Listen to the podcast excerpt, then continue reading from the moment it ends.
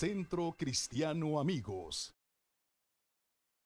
Buenos días, tardes, amada familia. Es un gusto poder estar nuevamente con ustedes saludándoles. Eh, bendigo la vida de nuestros pastores, los honro por esta oportunidad tan preciosa de compartir una vez más la palabra de Dios y pues les damos la más cordial bienvenida a esta tu iglesia, tu familia, tu casa, Centro Cristiano Amigos. La verdad que somos bendecidos de poder pertenecer a esta casa donde Dios nos ha traído para eh, seguir trabajando, seguir extendiendo el reino de Dios, ya que a eso hemos sido llamados.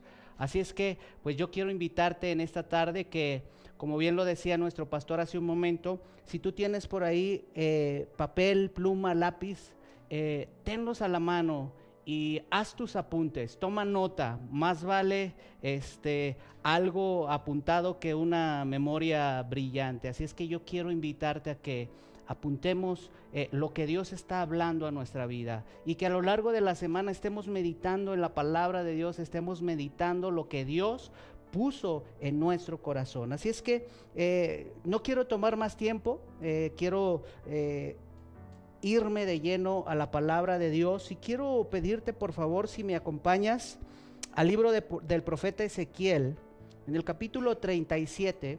Sé que es una parte de la escritura muy conocida por todos. Yo sé que eh, tú has escuchado muchas predicaciones de esto, has leído tu Biblia en este pasaje y en esta semana, en esta semana pasada, una de mis hijas se acercó y me dijo, papá, estoy, eh, estoy leyendo precisamente Ezequiel 37 y empezó a narrarme todo lo que, lo que este capítulo contiene y fue cuando Dios empezó a hablar a mi mente, a mi corazón acerca de este tema y hoy lo quiero compartir contigo. Así es que, por favor, toma tu Biblia, acompáñanos ahí en Ezequiel capítulo 37, versículo 1 al 10.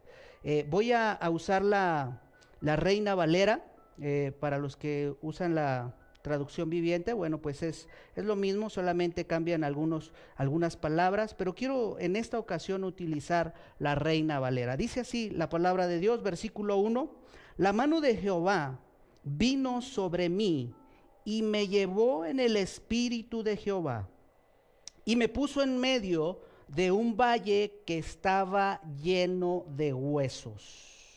¿De qué estaba lleno? De huesos. Mira, si nosotros analizamos este, este, este pasaje, en el versículo 11 da la respuesta de lo que Dios quería enseñarle a este profeta. En el versículo 11 dice, me dijo luego, hijo de hombre, todos estos huesos son la casa de Israel.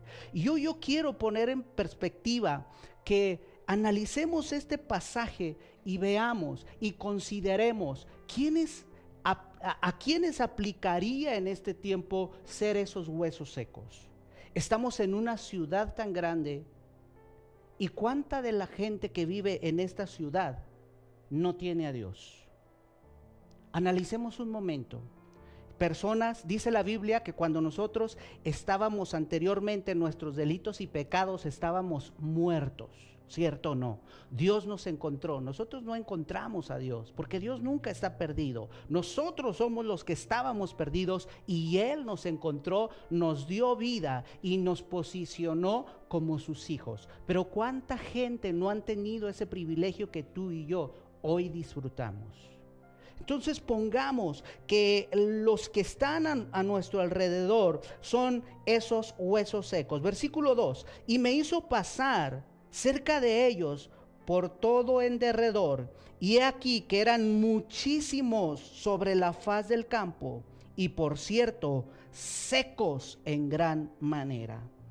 Y me dijo, Hijo de hombre, ¿vivirán estos huesos? Y dije, Señor Jehová, tú lo sabes.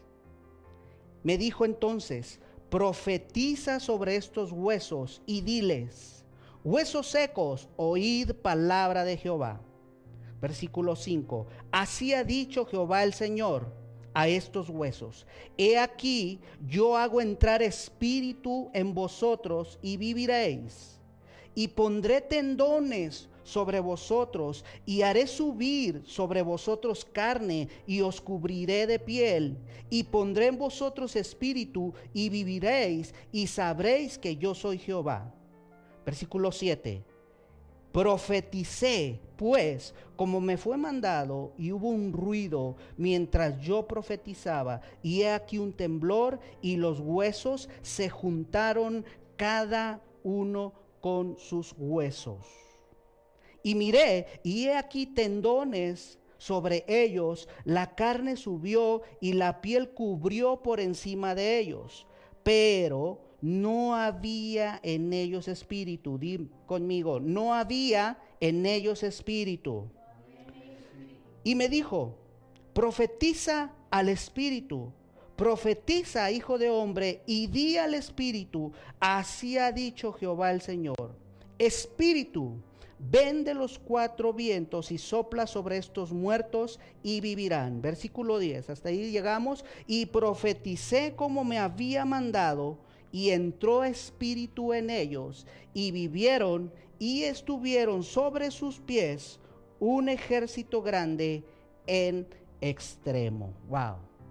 ¿No se te hace esta, esta porción de la palabra así como que una película así media siniestrona, ¿no? Te puedes imaginar el profeta, el profeta Ezequiel, Dios lo llevó a un valle. No era un jardín, no era como a lo mejor el parque metropolitano que está ahí a media cuadra de nuestra iglesia donde tú puedes ir y hacer una carne asada, jugar con tus hijos. No era un campo como eso. Era un campo, un campo, perdón, que estaba lleno de huesos secos, que estaba lleno de cadáveres. No era nada agradable. No era un, lugar donde eh, eh, surgieran rosas, donde hubiera un aspecto lindo, donde pudieras tomarte una selfie, donde eh, quizás hubiera un aroma agradable. Yo te aseguro que era un aroma raro, fétido, horrible. Y un ambiente muy pesado. Pero el profeta no fue por su propio gusto, sino que Dios, el Espíritu, lo llevó a ese valle de huesos secos. La Biblia dice que el profeta se levanta y el Espíritu de Jehová lo puso en medio de ese valle. Ahora, en esta escritura, Dios nos enseña algunas cosas que quiero compartir el día de hoy contigo. Debemos entender que para que... Eh, que para que nosotros podamos caminar en una dimensión poderosa, en una dimensión sobrenatural, debemos ser direccionados por el Espíritu Santo, así como el profeta. La palabra de Dios en San Juan 16 en el capítulo 3, dice 13, perdón, dice que el Espíritu Santo, Jesús nos dice que el Espíritu Santo nos guiará a toda verdad. No podemos ser direccionados, amada iglesia, por nuestros sentimientos o por nuestras emociones. Quizás en este, en este tiempo hemos sido acechados y hemos sido eh, eh, quizás eh, ha venido la guerra, las batallas a nuestra vida con el desánimo, con la desesperación, con la ansiedad y has sentido ataques en tu vida. Pero sabes una cosa, hoy vengo a decirte en el nombre del Señor que cuando tú y yo dejamos que el Espíritu Santo nos guíe, él nos lleva en toda verdad, en toda justicia. Él nos lleva de gloria, de triunfo en victoria. Y aunque lo demás esté derribando, el Espíritu Santo siempre nos llevará adelante. Yo no sé si tú estás creyendo esta palabra, pero si tú estás direccionándote por tus emociones o por tus sentimientos, sabes una cosa, tarde o temprano llegará el fracaso a tu vida. Y hay una frase aquí que quiero compartirte. Dice, cuando permites que tus emociones y sentimientos te direccionen, tarde o temprano fracasarás. Y el fracaso viene de la mano de la frustración. Wow. ¿Sabes? Porque la frustración viene por fracasos o cosas que ya pasaron, ¿cierto o no? Pero cuando una persona se deja guiar por el Espíritu Santo, Sabes, muchas veces tú vas a querer ir al lado derecho y el Espíritu Santo te va a decir, hey, ese no es el lugar donde yo quiero que tú vayas. Tú vas a ir, tú vas a querer ir a un lugar y el Espíritu Santo te va a decir, hey, ese no es el lugar que yo tengo para ti. La palabra de Dios dice que Él tiene pensamientos de bien que nos darán un futuro, un futuro glorioso. Ahora, cuando Jesús fue a ayunar al desierto, si tú recuerdas, cuando Jesús empieza su ministerio, fue bautizado por Juan el Bautista, en cuanto él salió, dice la Biblia que el Espíritu lo llevó al desierto. Otro lugar, amados, que no es nada agradable, temperaturas muy altas como temperaturas muy bajas, no hay vegetación, no hay agua, es un lugar muy seco. Y el Espíritu Santo llevó a Jesús a ese lugar.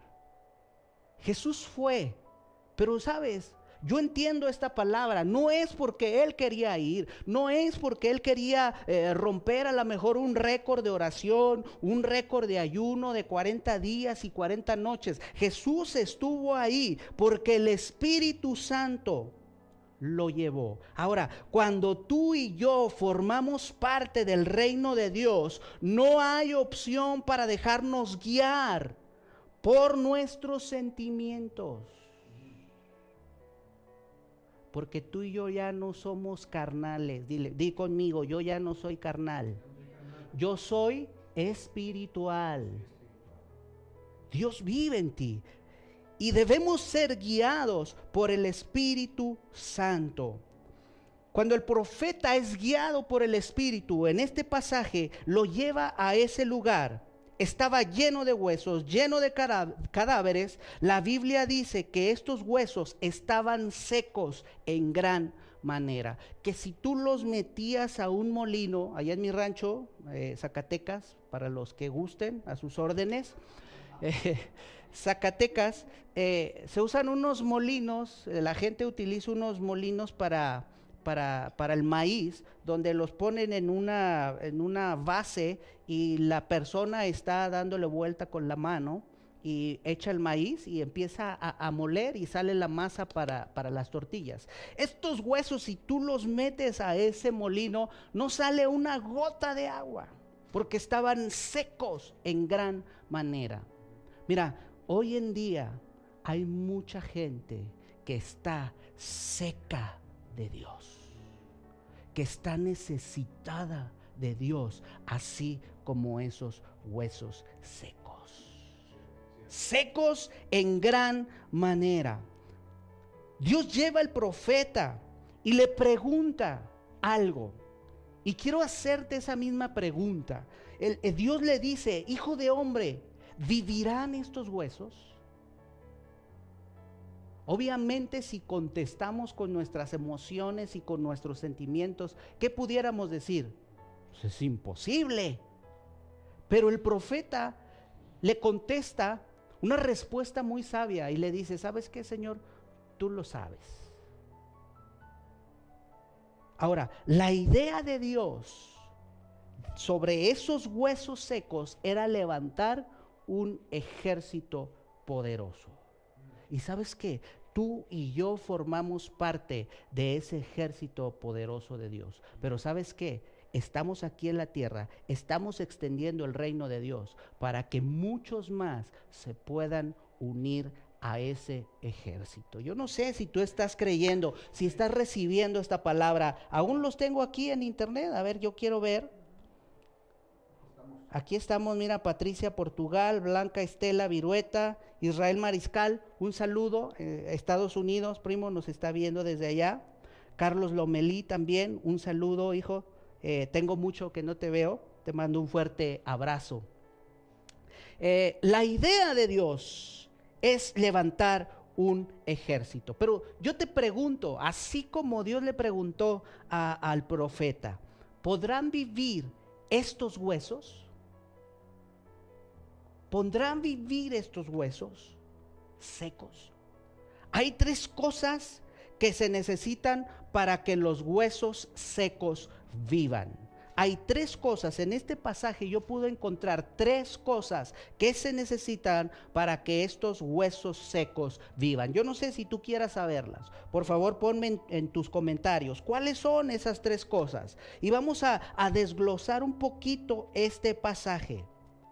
Hay tres cosas que se necesitan para que los huesos secos vivan. Así es que, por favor, no te desconectes, toma nota y apúntalas, por favor.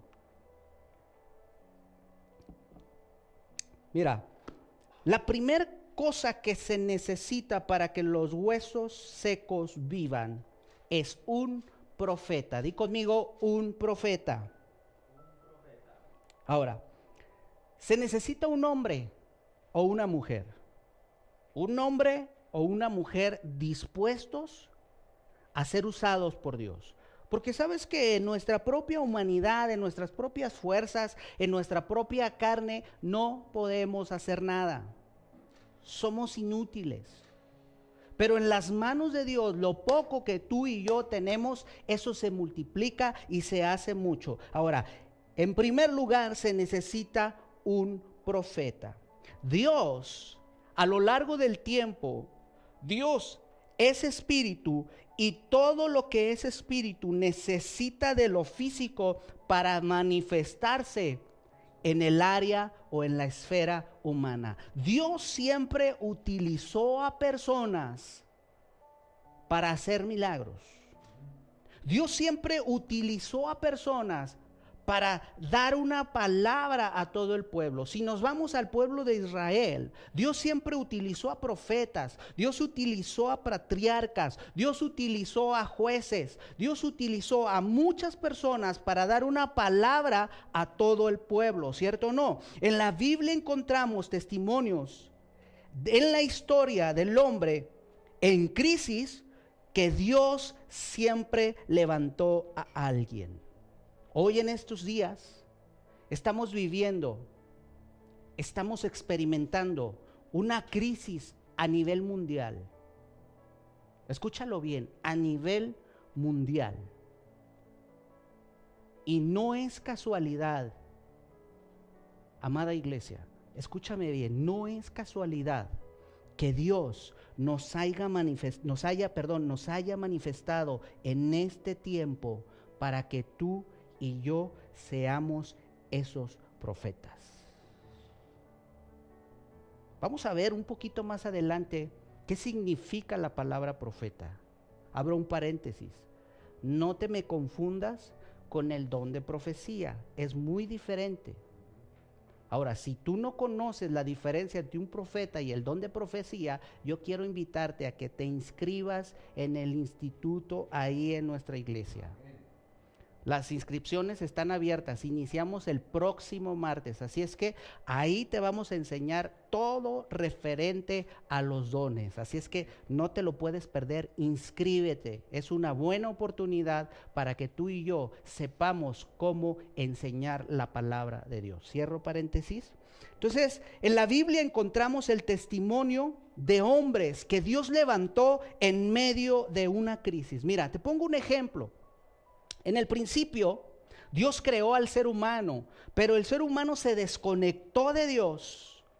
Y Dios, en su infinita misericordia, levanta a un hombre porque Dios había determinado destruir todo, todo al ser humano.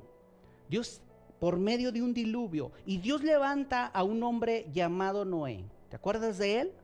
Noé fue comisionado para construir un arca. Y en medio de esa crisis, de esa ciudad, de ese pueblo, de esas naciones, Dios levanta a ese hombre y le dice, construye un arca porque va a llover. ¿Sabes una cosa? La gente no creía porque jamás en la vida había llovido en ese lugar en ese tiempo. Nunca había llovido. Pero Dios le dice a este hombre, haz un arca y empieza a predicar a las personas. Y me llama la atención porque estudiando un poquito eh, la vida de Noé, Noé fue un evangelista. Noé tuvo una campaña, yo creo que tiene el récord Guinness de la, de la campaña evangelística más larga. ¿Sabes cuánto duró Noé predicando? 120 años predicando y construyendo el arca. Y para muchos, yo he leído para muchos comentaristas, dicen que eh, este hombre fracasó en su campaña evangelística, porque ¿sabes qué? ¿Cuántos se convirtieron? De los de afuera de su casa, ninguno.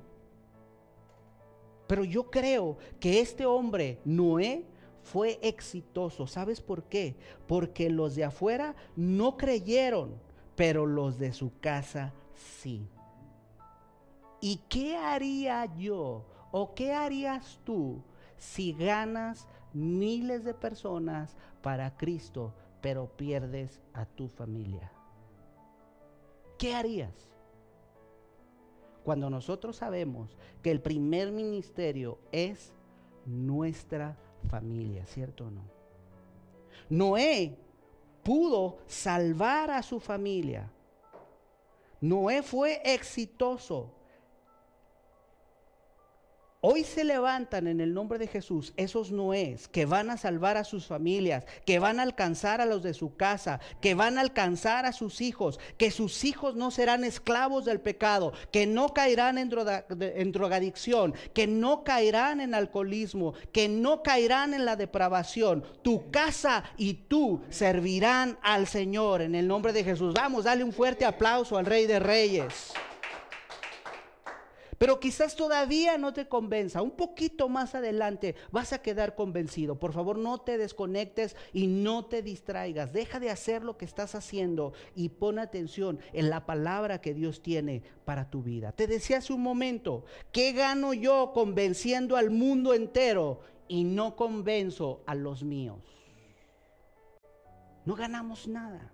Ahora, en la antigüedad, Dios pensó en una nación, ¿cierto o no? Y levantó un hombre llamado Abraham. En la antigüedad, Dios pensó en sacar de Egipto a su pueblo porque estaba en esclavitud y levantó a un hombre llamado Moisés. Cuando Moisés lo saca, Dios pensó en distribuir la tierra prometida, en conquistar la tierra prometida y pensó en un hombre llamado Josué. Dios pensó en un hombre conforme a su corazón y pensó en un hombre llamado David. Dios pensó en dar revelación y respuesta a reyes y pensó en Daniel. Dios pensó en profetas como Isaías, como Ezequiel. Dios pensó en un Pablo y lo levantó. Dios pensó en un Timoteo y lo levantó. Pero te tengo noticias ese tiempo ya pasó y este tiempo Dios está levantando hombres y mujeres y ese es nuestro tiempo. Dios está levantando en este tiempo, así como levantó en la, en la antigüedad, Hoy Dios nos ha posicionado, nos ha manifestado en este tiempo para que tú y yo seamos la respuesta para los que están a nuestro alrededor. Yo no sé si tú estás recibiendo esta palabra. Pero debemos entender esto, amados. Muchas veces vivimos con experiencias pasadas y leemos la palabra de Dios y vemos cómo esos hombres se levantaron en fe, se levantaron y no tenían temor de, de soltar la palabra de Dios. Y vivimos con eso. Pero sabes una cosa, en estos días Dios te ha levantado como un profeta en el nombre de Jesús. Que tú hablarás a los próximos, a las próximas generaciones. Que tú hablarás a la gente que está a tu alrededor. Que tú soltarás una palabra de parte de Dios que dará vida, que dará salud, que dará esperanza, que dará salvación. Porque la palabra de Dios es viva y es eficaz. Y la palabra de Dios nunca pasa. Di conmigo, me toca a mí. Es mi tiempo. Para este momento he sido manifestado. Sabes, Dios no se equivoca. Y tú no viniste por casualidad. Tú no, no, no llegaste aquí por una noche de pasión desenfrenada. No. Viniste aquí con un propósito. Dios te manifestó en este tiempo para ser un portador de su palabra. Tú vas a vivir los próximos capítulos de la historia. Tú vas a escribir los próximos capítulos del avivamiento. Lo de ayer ya quedó atrás. La unción de ayer ya quedó atrás. Hoy en este tiempo Dios nos está posicionando y nos está dando una unción fresca para este tiempo.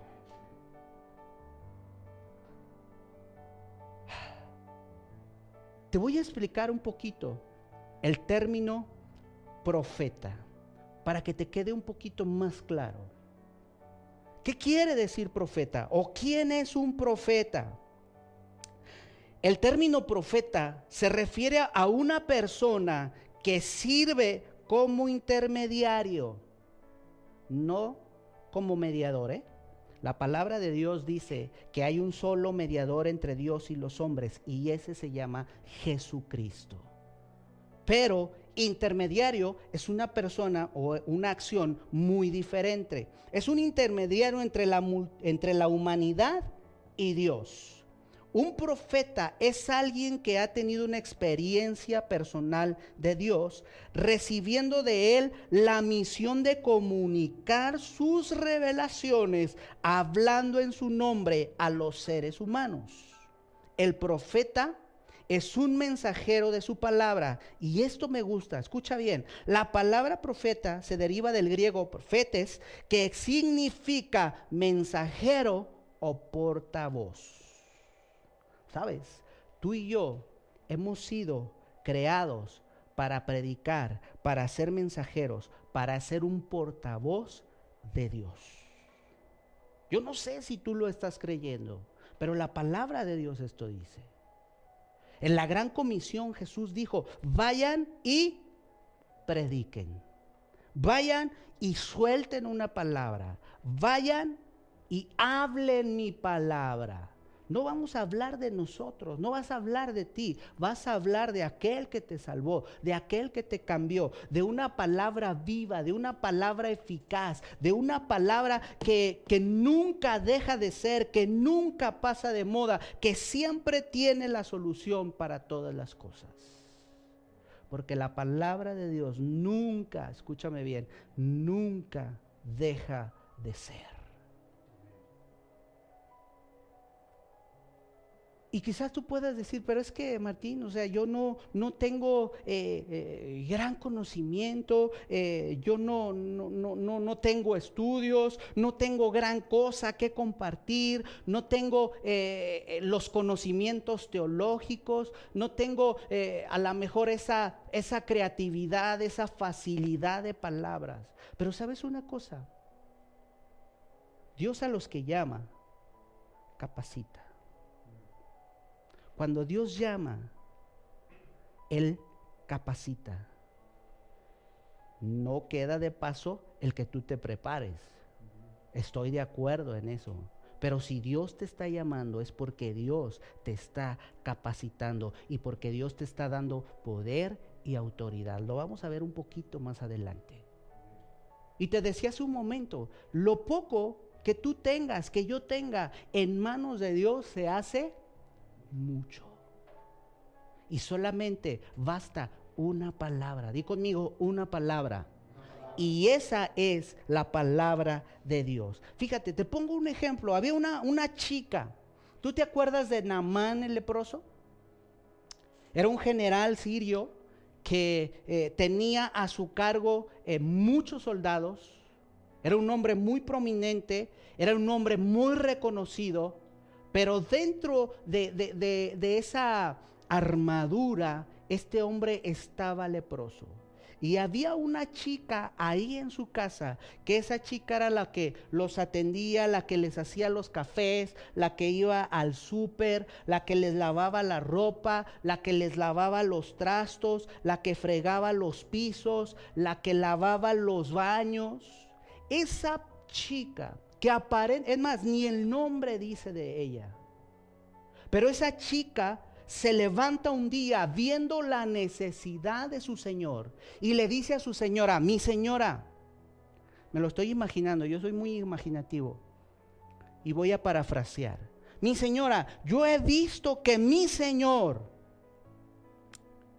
ha buscado su sanidad, quizás en brujos, en santeros, en adivinos, quien le tire las cartas, quien le lea el café y no ha recibido respuesta. Pero de allá del pueblo donde ustedes me tomaron, de allá de aquel lugar donde ustedes me trajeron, hay un profeta del Señor y yo sé que cuando mi Señor vaya ahí a ese lugar con el profeta, Él va a sanar. ¿Se necesita mucho? No. Solamente dejarse guiar por el Espíritu Santo. ¿Sabes una cosa?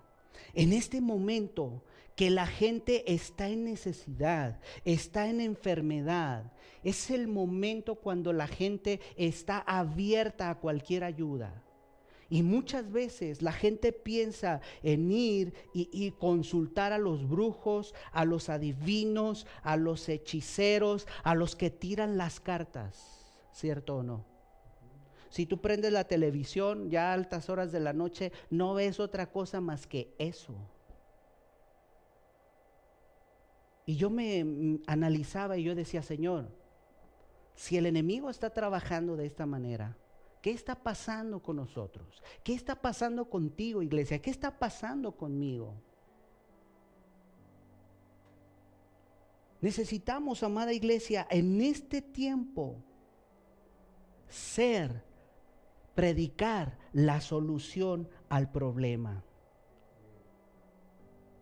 Es tiempo del que el profeta de Dios, que tú y yo nos levantemos y la gente en lugar de correr a, esos, a esos lugares diga, yo voy a llevar a mi enfermo, yo voy a ir a la iglesia porque ahí yo sé que van a orar por mí, yo sé que hay una palabra de, que me va a ayudar, yo sé que voy a cambiar, yo sé que Dios me va a sanar.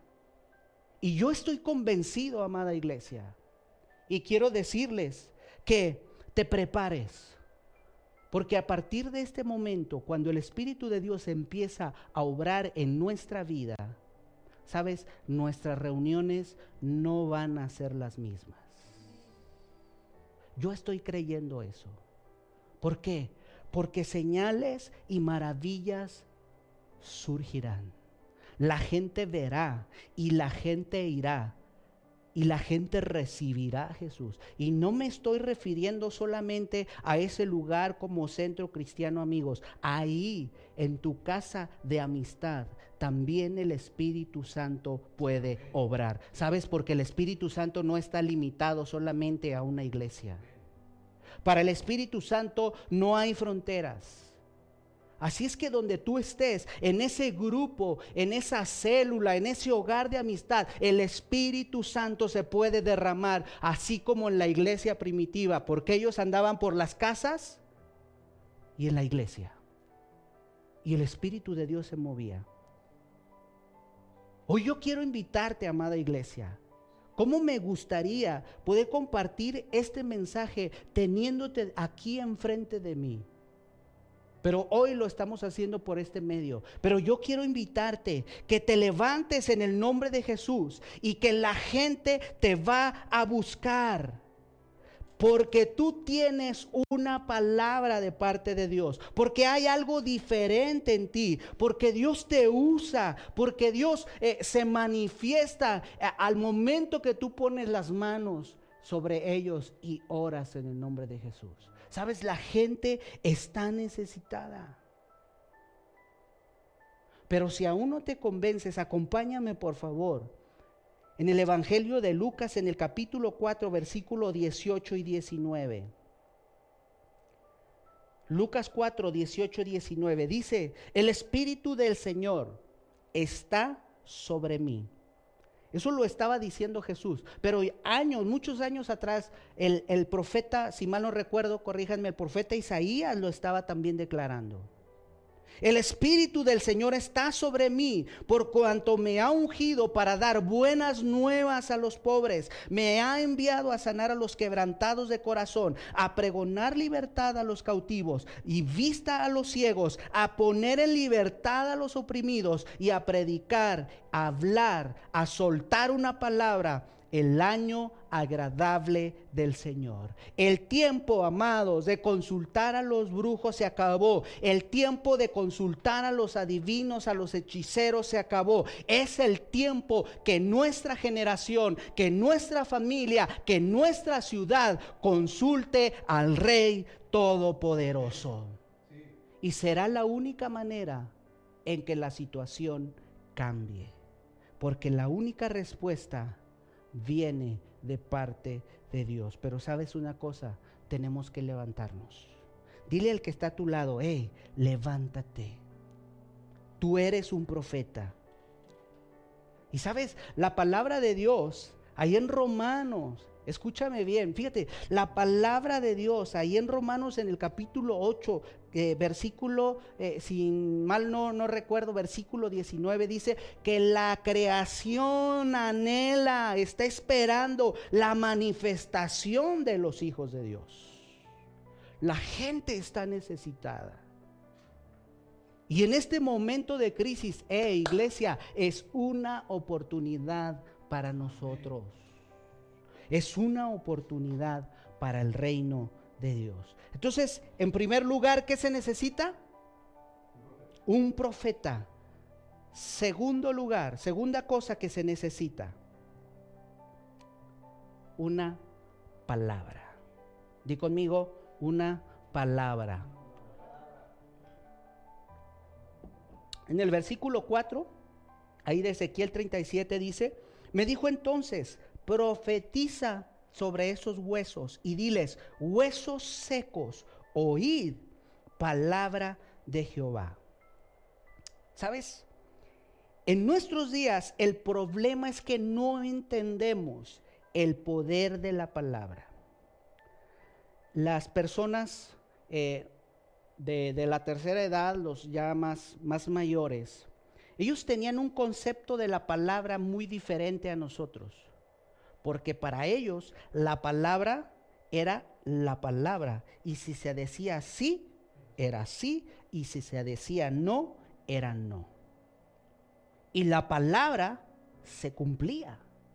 Y no había necesidad de, de, un pagaré, de hacer grandes movimientos, no, porque Él daba su palabra y se cumplía. Ahora, si vemos nosotros la palabra de Dios, si analizamos la palabra de Dios, la palabra de Dios es poderosa, la palabra de Dios es creativa, la palabra de Dios trae vida, la palabra de Dios edifica. ¿Por qué? Si analizamos la creación, Dios en ese tiempo solamente emitía una palabra.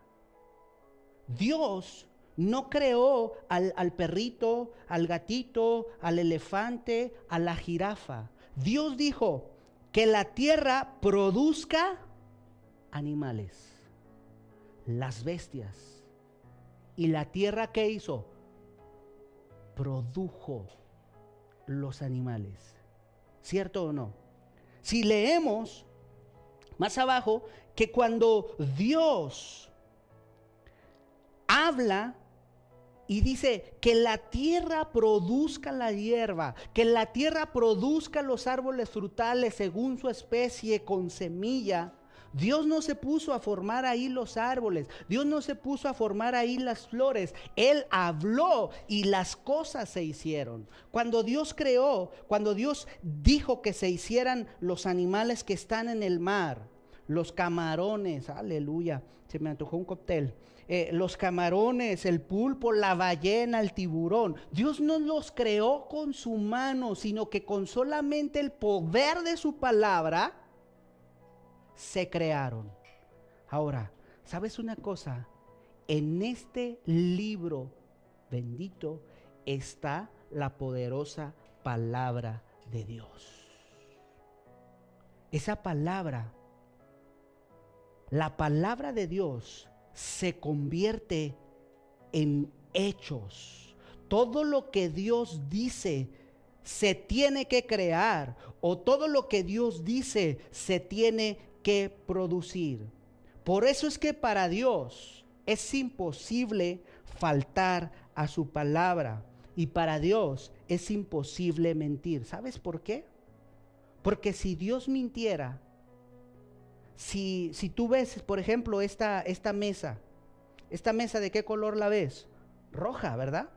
Y si Dios dijera, esa, esa mesa donde está Martín no es roja, es negra, por el poder creativo de su palabra, automáticamente esta mesa se convierte en negra.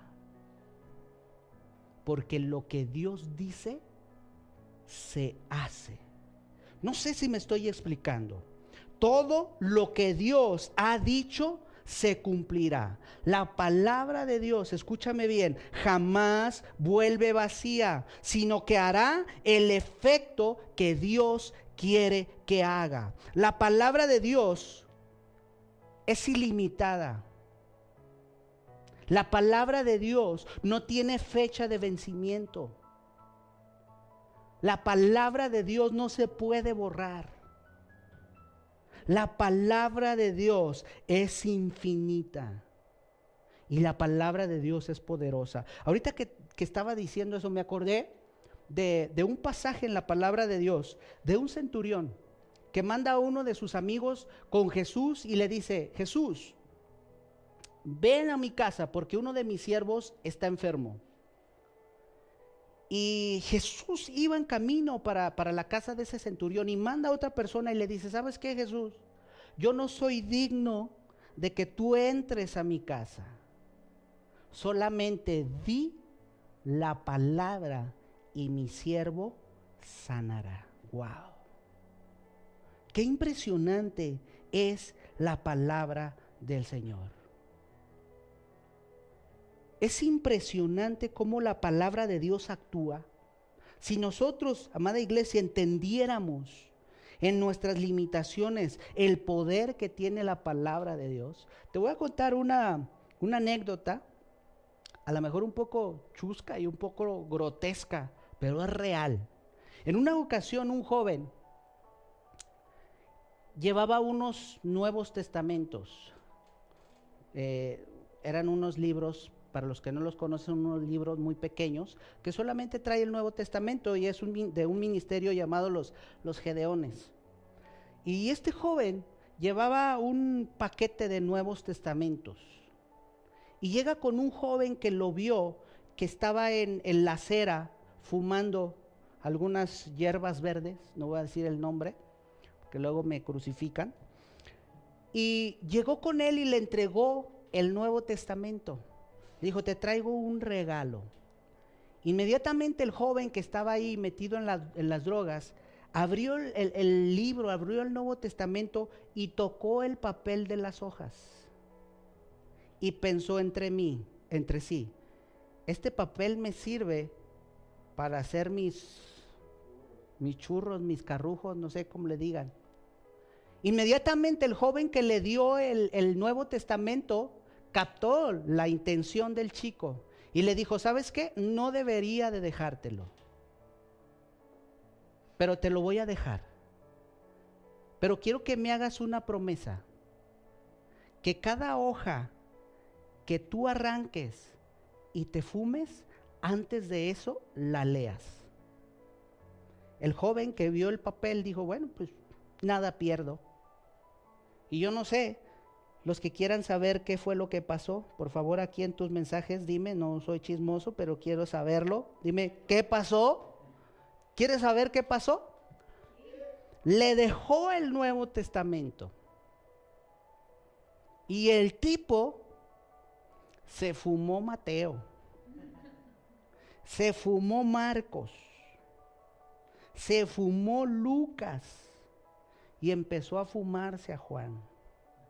Pero cuando llegó a San Juan 14, 6. Ahí paró porque leyó que Jesús dijo, yo soy el camino, la verdad y la vida, y nadie viene al Padre si no es por mí. En ese momento, ese chico recibió la vida de la palabra de Dios, porque la palabra de Dios es poderosa. Y la palabra de Dios tiene el poder de transformar vidas, de cambiar corazones, de cambiar acciones, de cambiar actitudes. Tiene el poder de cambiar aún el corazón más duro. Esa es la palabra de Dios. Cuando Ezequiel profetizó, no sé cuánto tiempo me quedé, cuando Ezequiel profetizó, hubo un ruido y un temblor. ¿Cuánto? Cinco minutos. Ok, cuando, cuando Ezequiel profetizó, hubo un temblor y los huesos comenzaron a unirse, cada uno, dice la Biblia, con su hueso. Esto nos habla de orden, di conmigo orden. Los huesos empezaron a juntarse. Después comenzaron los tendones, comenzó la carne a cubrir los huesos y la piel empezó a cubrir la, la carne. ¿Sabes? Aproximadamente hay 650 músculos en el cuerpo humano, hay 206 huesos y aproximadamente 2 metros cuadrados de piel. Bueno, algunos tenemos un poquito más pero aproximadamente dos metros cuadrados de, piel. ¿Te fijas el poder maravilloso de la palabra de Dios? De juntar todos esos huesos, de poner tendones, de poner ligamentos, de poner nervios, de poner órganos y que esos huesos secos formaran una estructura. Cuando el profeta soltó la palabra, se comienzan a, formar estructuras, figuras humanas, figuras que tenían ojos, que tenían boca, que tenían oídos, que tenían manos, que tenían pies. Pero hay algo que no tenían y ese era espíritu de vida. Y la tercera cosa que se necesita para que los huesos secos vivan es, número tres, el Espíritu Santo. El versículo 9, voy a irme muy rápido porque ya eh, el tiempo se me está terminando. Me dijo, profetiza al Espíritu, profetiza hijo de hombre y di al Espíritu, así ha dicho Jehová el Señor, Espíritu si usted se fija, es con E mayúscula. Espíritu, ven de los cuatro vientos y sopla sobre estos muertos y vivirán. Esto fue lo mismo que Dios hizo en la creación. Cuando Dios empieza a formar al hombre, lo toma del barro y empieza a crearlo, empieza a darle figura, le hace sus manos, le hace sus pies, su cabeza, sus ojos, sus oídos, empieza a darle forma a esa estructura. Y cuando Dios termina de crearlo, vio que esa estructura era inútil, no se podía mover, no podía hacer nada. Entonces Dios sopló aliento de vida sobre este, este, esa estructura y esa estructura cobró vida, esa estructura empezó a caminar, esa estructura fue eh, productivo, esa estructura fue creativo y empezó a trabajar. ¿Sabes una cosa? En este tiempo estamos rodeados de gente que solamente tiene estructura, pero no tiene espíritu dentro de ellos.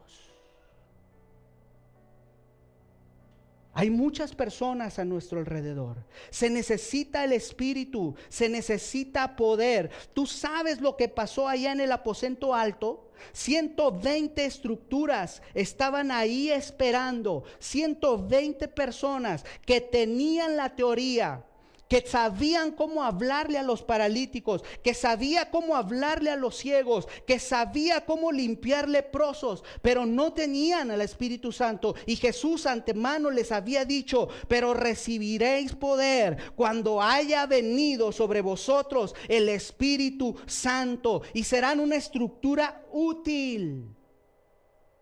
¿Sabes? Tú y yo somos inútiles. Pero en las manos de Dios, tú y yo somos vasos de honra. Hoy el Espíritu Santo va a llenar tu vida. Y sabes una cosa, cuando estos 120 fueron llenos del Espíritu Santo, comenzaron a suceder cosas sobrenaturales, cosas poderosas. Vemos a un Pedro que se levanta lleno del Espíritu Santo y empieza a predicar y más de tres mil personas se convirtieron. Vemos a un Pedro que caminaba por las calles y con solamente pasar su sombra sanaba a los enfermos. ¿Sabes por qué? Porque el Espíritu Santo es el que da poder, es el que da autoridad, es el que da la dirección para hacer cosas. Yo hoy quiero pedirte y vengo a hablarte en el nombre de Jesús para que dejemos que el Espíritu Santo obre en nuestra vida. Tú tienes al Espíritu Santo, tú has recibido poder y no hay cosa que se pueda resistir al poder del Espíritu Santo. ¿Sabes? Es momento de pasar de la palabra de Dios a la manifestación de la palabra que la palabra de Dios se manifieste en las personas. Es momento de que nosotros seamos llenos del Espíritu Santo. Yo no sé cuál sea tu situación. Yo no sé en este momento cómo tú estés viviendo, cómo tú te sientas. Tal vez tú me puedas decir es que yo me identifiqué con los huesos secos. Estoy pasando por un desierto. Estoy pasando por un valle de, de oscuridad. Estoy teniendo problemas en mi casa, en mi trabajo, en mi familia. Me siento seco. Si esa es tu condición o si tú nos, estás viendo por primera vez, yo hoy quiero orar por ti. Porque sabes una cosa, lo que Dios ha dicho de ti, eso se va a cumplir. Y sabes, Dios va a mandar la lluvia de bendición en su tiempo, no en nuestro tiempo, en su tiempo. Pero tú y yo debemos de levantarnos, ser esas personas llenas del Espíritu Santo. Y te repito las tres cosas que se necesitan. Se necesita, di conmigo, un profeta, una palabra y el Espíritu Santo. Te tengo noticias. El Espíritu Santo está aquí. La palabra de Dios está aquí y tú estás aquí. ¿Qué más necesitamos? Lo tenemos todo.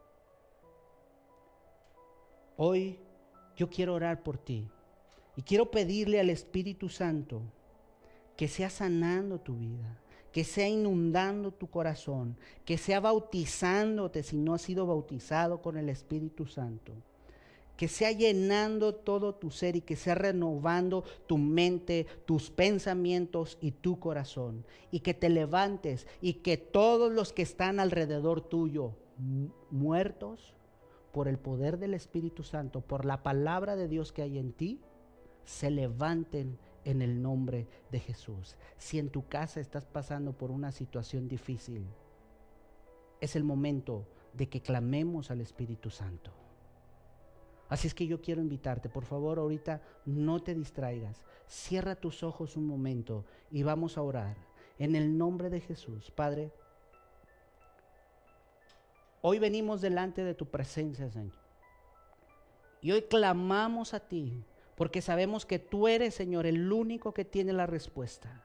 Hemos aprendido, Señor, que tú nos has manifestado en esta tierra, que somos portavoces tuyos, que somos quienes debemos llevar tu palabra, Señor, a la gente pero también sabemos que tenemos tu palabra y tenemos a tu Espíritu Santo. Yo hoy oro por cada una de las personas que están escuchando, por cada una de las personas que han tomado su tiempo para conectarse y escuchar tu palabra, Señor, para que tu Espíritu Santo sea llenándolos de una manera sobrenatural, sea inundándolos, sea, Señor, bautizando, saturando, revistiendo de poder y autoridad a cada uno de ellos, Señor, en el nombre de Jesús. Que tu espíritu sople vida, que tu espíritu sople sanidad, que tu espíritu sople, Señor, ese orden, que tu espíritu, Señor, sea trayendo vida, salud, bienestar, libertad, sanidad, Señor, a todo aquel que está necesitado.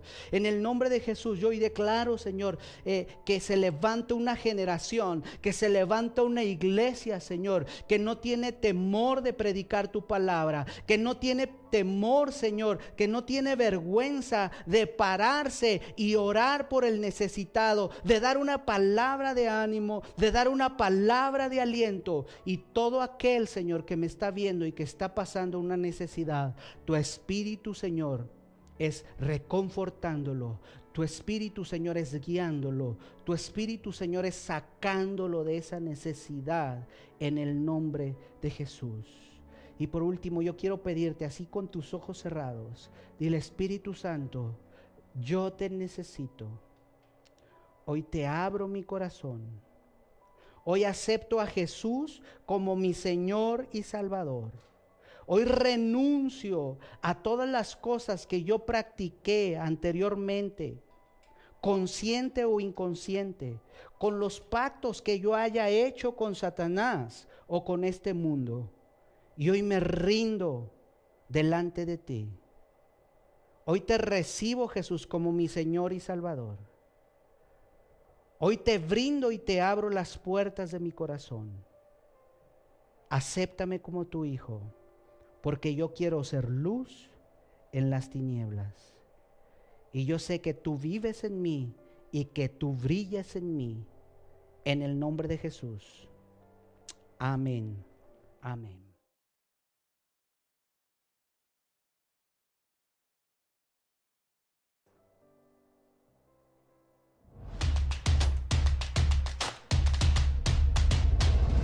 Centro Cristiano Amigos.